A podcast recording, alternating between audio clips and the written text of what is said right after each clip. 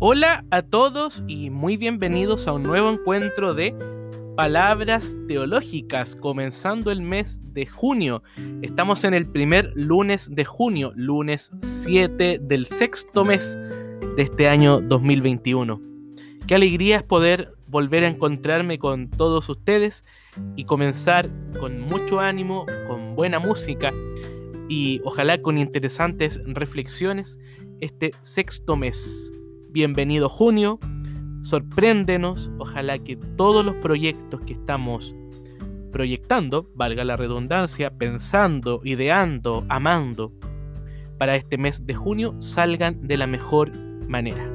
Soy Juan Pablo Espinosa Arce y les doy la más cordial bienvenida a este espacio de encuentro, a esta casa, a esta casa de palabras, de palabras teológicas. Palabras teológicas que, como siempre, yo les invito a que puedan escuchar en Spotify, buscando palabras teológicas.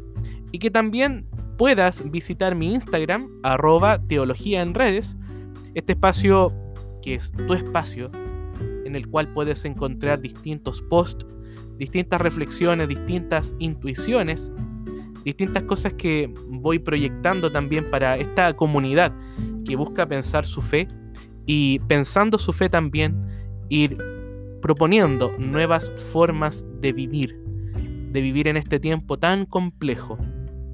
Un tiempo en el que a pesar de que hay mucha gente vacunada en Chile, en mi país, los contagios siguen subiendo. Un tiempo dificultoso, un tiempo que nos invita a pensar en otros registros, con otras palabras, con otras intuiciones. ¿Y qué es lo que yo quisiera regalarles también y regalarnos todos, queridos amigos, durante algunos lunes de junio? Quisiera iniciar hoy un pequeño ciclo de reflexiones en torno a las poéticas de la vida humana. A ver qué significa esta expresión que contiene y aquí también nos invita esto poético, esta mirada a largo plazo, una mirada sensible. Ayer, si es que mal no lo recuerdo, fue ayer o anteayer, a veces los días también nos van pasando muy iguales todos, encontraba en las redes sociales a una poetisa que indicaba en una columna que porque la poesía no servía para nada, por eso es fundamental. Porque la poesía no sirve para nada, por eso es fundamental. Es por eso, queridos amigos y amigas de palabras teológicas, que quisiera inaugurar este pequeño ciclo, Poéticas de la vida humana. Ahora, ¿de dónde surge esta intuición? Resulta que en mis clases de la universidad, eh, yo voy proponiendo distintas perspectivas, distintas opciones, distintos enfoques para poder pensar la teología. Y uno de los enfoques que he tratado de darle más vuelta durante estos, días, este tiempo de pandemia, ha sido lo poético.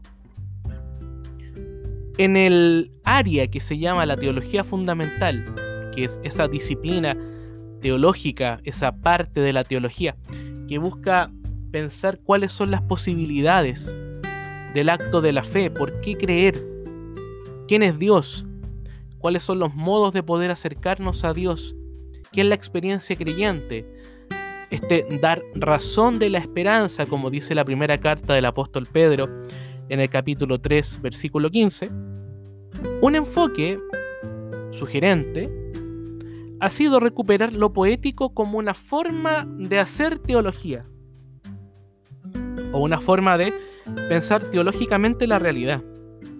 Esta palabra errante, esta palabra incluso exiliada, esta palabra que nos invita a volver a la vida humana. Y cómo en la vida humana vamos haciendo experiencia de Dios con Dios, experiencia con los otros, experiencia con el mundo que nos rodea, experiencia con nuestro propio cuerpo, con nuestra interioridad, todos terrenos, todos tópicos que la poesía, que la mirada poética también invita a pensar y a dar una vuelta, una vuelta de tuerca, como decimos en Chile, una vuelta de mirada, una vuelta de enfoque. Y por eso, queridos amigos, es que también les quiero regalar mis propias reflexiones en torno a cómo lo poético en la vida humana, la poética de la vida humana, nos invita a realizar este otro enfoque. A ver, dos conceptos. Poética o poético, vida humana. Para ambos es necesario establecer una sensibilidad. Así lo dice Johannes Pfeiffer en un libro que él tiene sobre lo poético, sobre la esencia de lo poético, cuáles son las características que lo fundan, que le dan un sentido, una consistencia. La sensibilidad supone cambiar el modo por medio del cual comprendemos la vida humana. Eso es una sensibilidad. Incluso Johannes Pfeiffer propone una suerte de conversión, metanoia, diría el Evangelio de Marcos. Marcos 1, versículos 14 al 15. Conviértanse, cambien la mirada, adquieran una nueva sensibilidad porque el reino de Dios está aquí, está entre ustedes. Eso es lo que dice Jesús. Para acercarnos al reino de Dios tenemos que convertir nuestra mirada, nuestros oídos, nuestro gusto, nuestro tacto, los sentidos, la sensibilidad. Por eso es una sensibilidad. Y Johannes Pfeiffer la llama conversión. Ahora, ¿qué tiene esta conversión en su núcleo, en su corazón? ¿Qué es lo que la hace una conversión poética? Es el paso de lo conocido a una comprensión que no está acabada, a una comprensión más humilde. El paso de una comprensión total a lo no traducible. Porque lo poético trabaja sobre lo no traducible. De hecho, Johannes Pfeiffer en este mismo libro dice que la poesía no se puede comentar, no se puede traducir, solo se puede crear. Porque nunca vamos a poder captar la totalidad del alma del poeta o de la poetisa. Ahora, lo que yo estoy también pensando en esto de las poéticas de la vida humana es que no es solo la construcción de un verso poético, sino que tiene que ver con esa poiesis, con esa creación de, de un nuevo lenguaje, de una nueva sensibilidad, de una conversión, de estos elementos que vamos reconociendo como pilares sobre los cuales se puede asentar esta mirada, este enfoque de la poética de la vida humana. Y en esto también nos dice Johannes Pfeiffer. El asombro que sobrecoge al hombre, al hombre que hace filosofía, es precisamente el asombro con que le sobrecoge la secreta sabiduría del lenguaje. Si el hombre, dice Johannes Pfeiffer, se pone a filosofar es para rastrear el conocimiento del ser que vislumbra escondido en lo hondo de las palabras. Hasta ahí la cita. Qué hermosa cita. Voy a volver a repetir esta última parte que me resuena con otro aspecto. Dice, si el hombre se pone a filosofar es para rastrear, para buscar. Algo ve que lo sobrecoge algo aparece como deseo para rastrear el conocimiento del ser que vislumbra escondido en lo hondo de las palabras. Pienso en el Tao Te Ching, esta sabiduría que tiene 2600 años del viejo chino, como lo llama Gastón Sublet, a Lao Tse. El Tao es definido, por ejemplo, por Gastón Sublet quien hizo una versión en castellano con comentarios al Tao Te Ching, dice que el Tao es un camino, es el sentido. Algunos también lo han identificado, dice Gastón Sublet, con la palabra del prólogo de San Juan. Y la palabra era Dios y la palabra estaba junto a Dios y la palabra se hizo carne. Y el Tao Te Ching tiene lo que se llaman los epigramas, que son pequeñas frases, pequeñas construcciones poéticas de Lao Tse, en la cual se esconde una profunda sabiduría. Y el epigrama 1 del Tao Te Ching dice, el Tao que puede ser pronunciado no es el Tao eterno. El Tao que puede ser conocido no es el Tao definitivo, no es el Tao total, el Tao eterno. Tiene que ver con esto, con lo que dice Johannes Pfeiffer. Algo se vislumbra escondido y permanece escondido. El ser humano, por más que quiera rastrear, por más que queramos rastrear, siempre hay un límite que nos dice, detente, quédate en silencio, no llenes de palabras y solamente déjate sobrecoger por esta puerta de los misterios y puerta de toda maravilla, como finaliza el epigrama 1 del Tao Te. Lo único que nos queda es reconocer que nuestra forma de acceder a la esencia de las cosas siempre es limitada. Porque somos limitados por excelencia. El ser humano no conoce todo. Y por eso siempre va errante. Por eso siempre va de camino nunca poseyendo totalmente aquello que busca.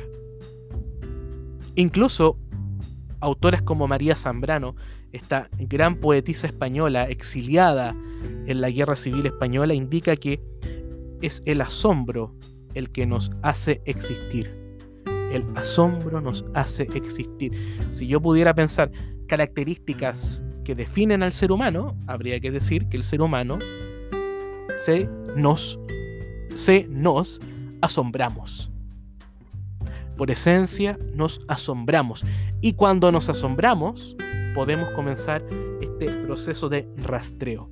Porque como hay algo que yo no conozco, quiero conocerlo. Aparece el deseo, aparece el sentimiento de la ausencia o de la carencia. Pero aparece porque yo quiero conocer aquello que no alcanzo a poseer entonces, ahí vuelve a aparecer la filosofía como este rastrear. Pero es un rastrear que siempre está en exilio, que siempre está hacia afuera, que siempre está errante y que en definitiva es solo un balbuceo. De alguna manera, esta figura del exilio, esta figura de lo no totalmente alcanzado, de lo errante, es sin duda una forma de pensar la poética de la vida humana.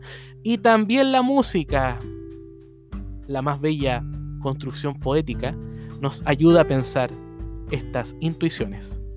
Los dejo ahora, queridos amigos y amigas de palabras teológicas, con Inti Gimani y una composición maravillosa que es La exiliada del sur. Composición que la podemos encontrar en el álbum de Inti Gimani, la nueva canción chilena de 1974 es la pista 8 de ese álbum de 1974. Los dejo entonces con Inti Yemani y La exiliada del sur.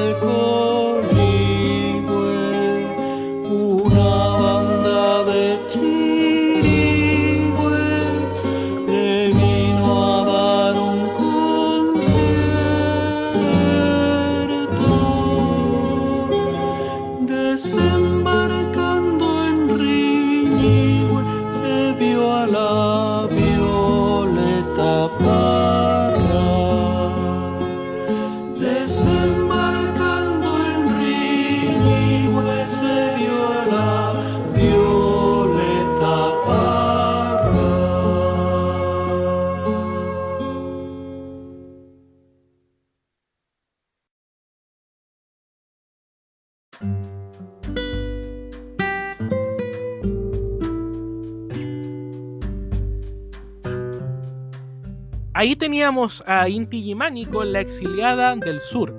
Esta composición que aparece en el álbum de Inti Gimani, la nueva canción chilena de 1974.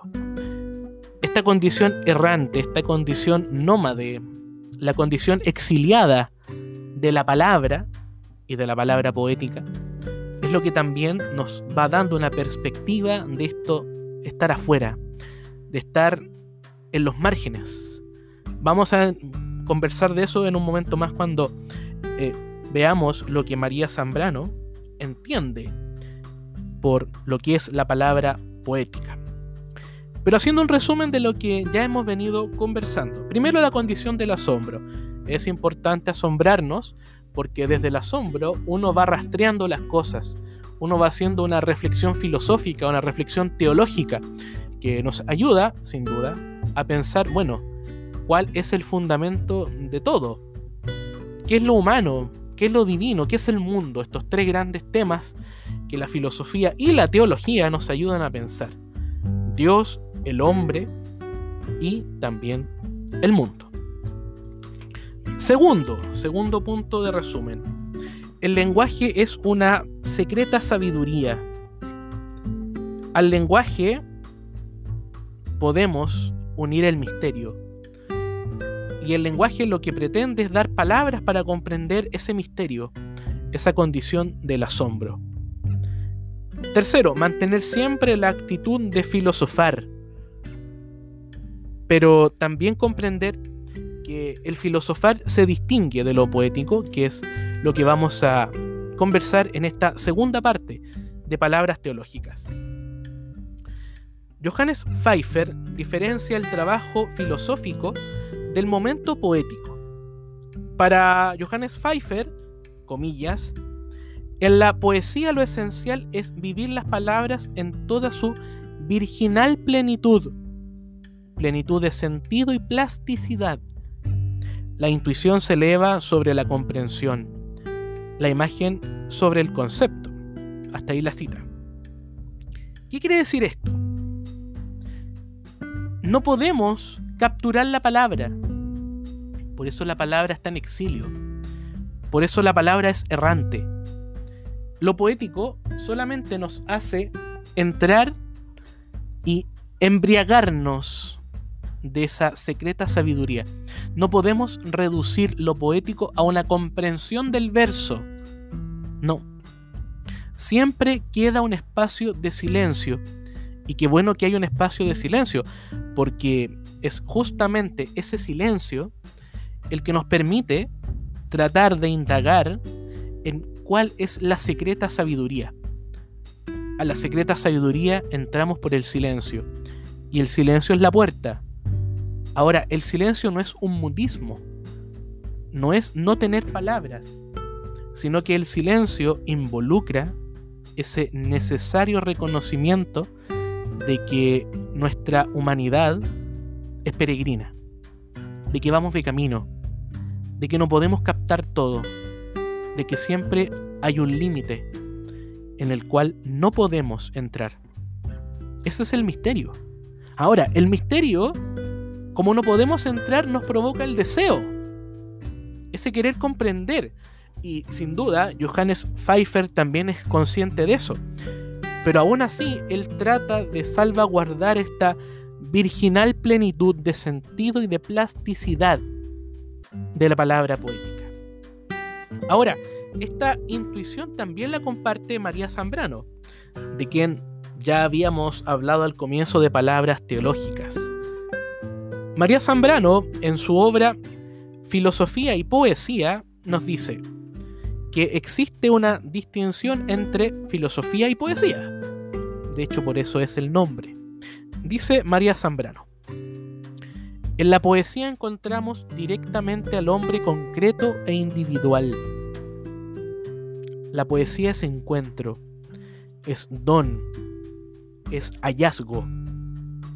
Y en otro momento María Zambrano dice, en la filosofía al hombre, en su historia universal, en su querer ser. Es decir, la filosofía va guiada por un método, una historia universal. En cambio, en la poesía encontramos al hombre concreto. ¡Qué maravilla! En la, en la poesía nos encontramos a cada uno de nosotros y nosotras. Nos vemos reflejados en las angustias del poeta. Nos vemos reflejados en el asombro de la poetisa. La palabra poética que construye un nuevo modo de entender la realidad es ese modo total de poder abrazar lo que está en medio de nosotros, de abrazar esa relación que establecemos multidimensionalmente y que nos hace seres altamente complejos, altamente complejos.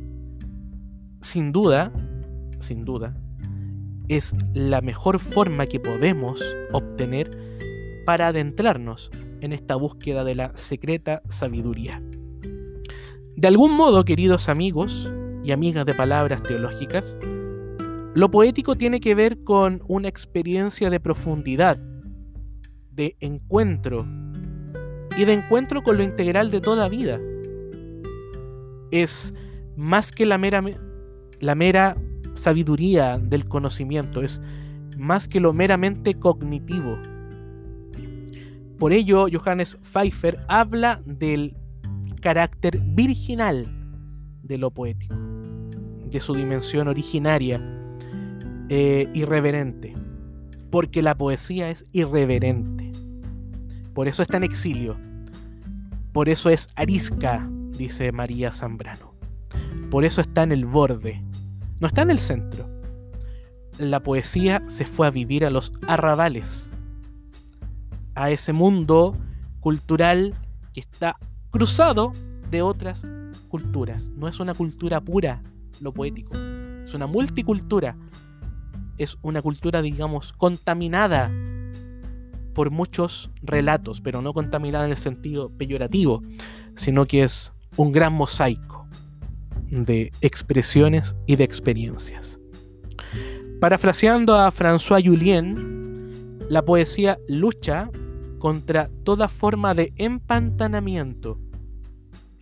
Abre un campo de posibles, como dice Paul Riquet. Ensancha el horizonte, como dice Graciela Montes. Por ello, parece que lo poético tiene que ver con lo no traducible, Johannes Pfeiffer con un existir y no con el mero vivir o ser. Porque existir involucra una resistencia de mantenerse afuera. Una resistencia ante todo lo que es estático. hay una expresión de María Zambrano que es muy interesante y con ella quisiera finalizar este encuentro de palabras teológicas. Dice María Zambrano, desde que el pensamiento consumó su toma de poder, la poesía se quedó a vivir en los arrabales, arisca y desgarrada, diciendo a voz en grito todas las verdades inconvenientes, terriblemente indiscreta y en rebeldía. Hasta ahí la cita de María Zambrano. ¿Con qué nos quedamos, queridos amigos y amigas de palabras teológicas que han llegado a esta casa de encuentro? Primero, que la poesía manifiesta una verdad incómoda, una visión de mundo no reducible a un cálculo frío. Por ello es arisca y rebelde. Y en segundo lugar, que la poesía posee un desgarro, un exilio, que rompe, que grita fuerte y que rompe lo establecido. Soy Juan Pablo Espinosa Arce y para mí ha sido un gusto poder compartir con ustedes este primer momento del ciclo de las poéticas de la vida humana. Ciclo que, intuyo, nos va a llevar por los lunes de junio. Vamos a dedicar a la poesía este mes de junio y a pensar cómo ella, la poesía, nos ayuda también a pensar el enfoque, la forma de hacer experiencia de Dios. Y como siempre te recuerdo, puedes escuchar palabras teológicas en Spotify, buscando palabras teológicas. Les deseo que esta semana del 7 de junio sea muy buena para todos, que todo lo que estén haciendo, que todos los proyectos que van emprendiendo salgan de la mejor manera. Y si Dios quiere, nos volvemos a escuchar el próximo lunes. Que estén todos muy bien y muy buena semana. Chao, chao.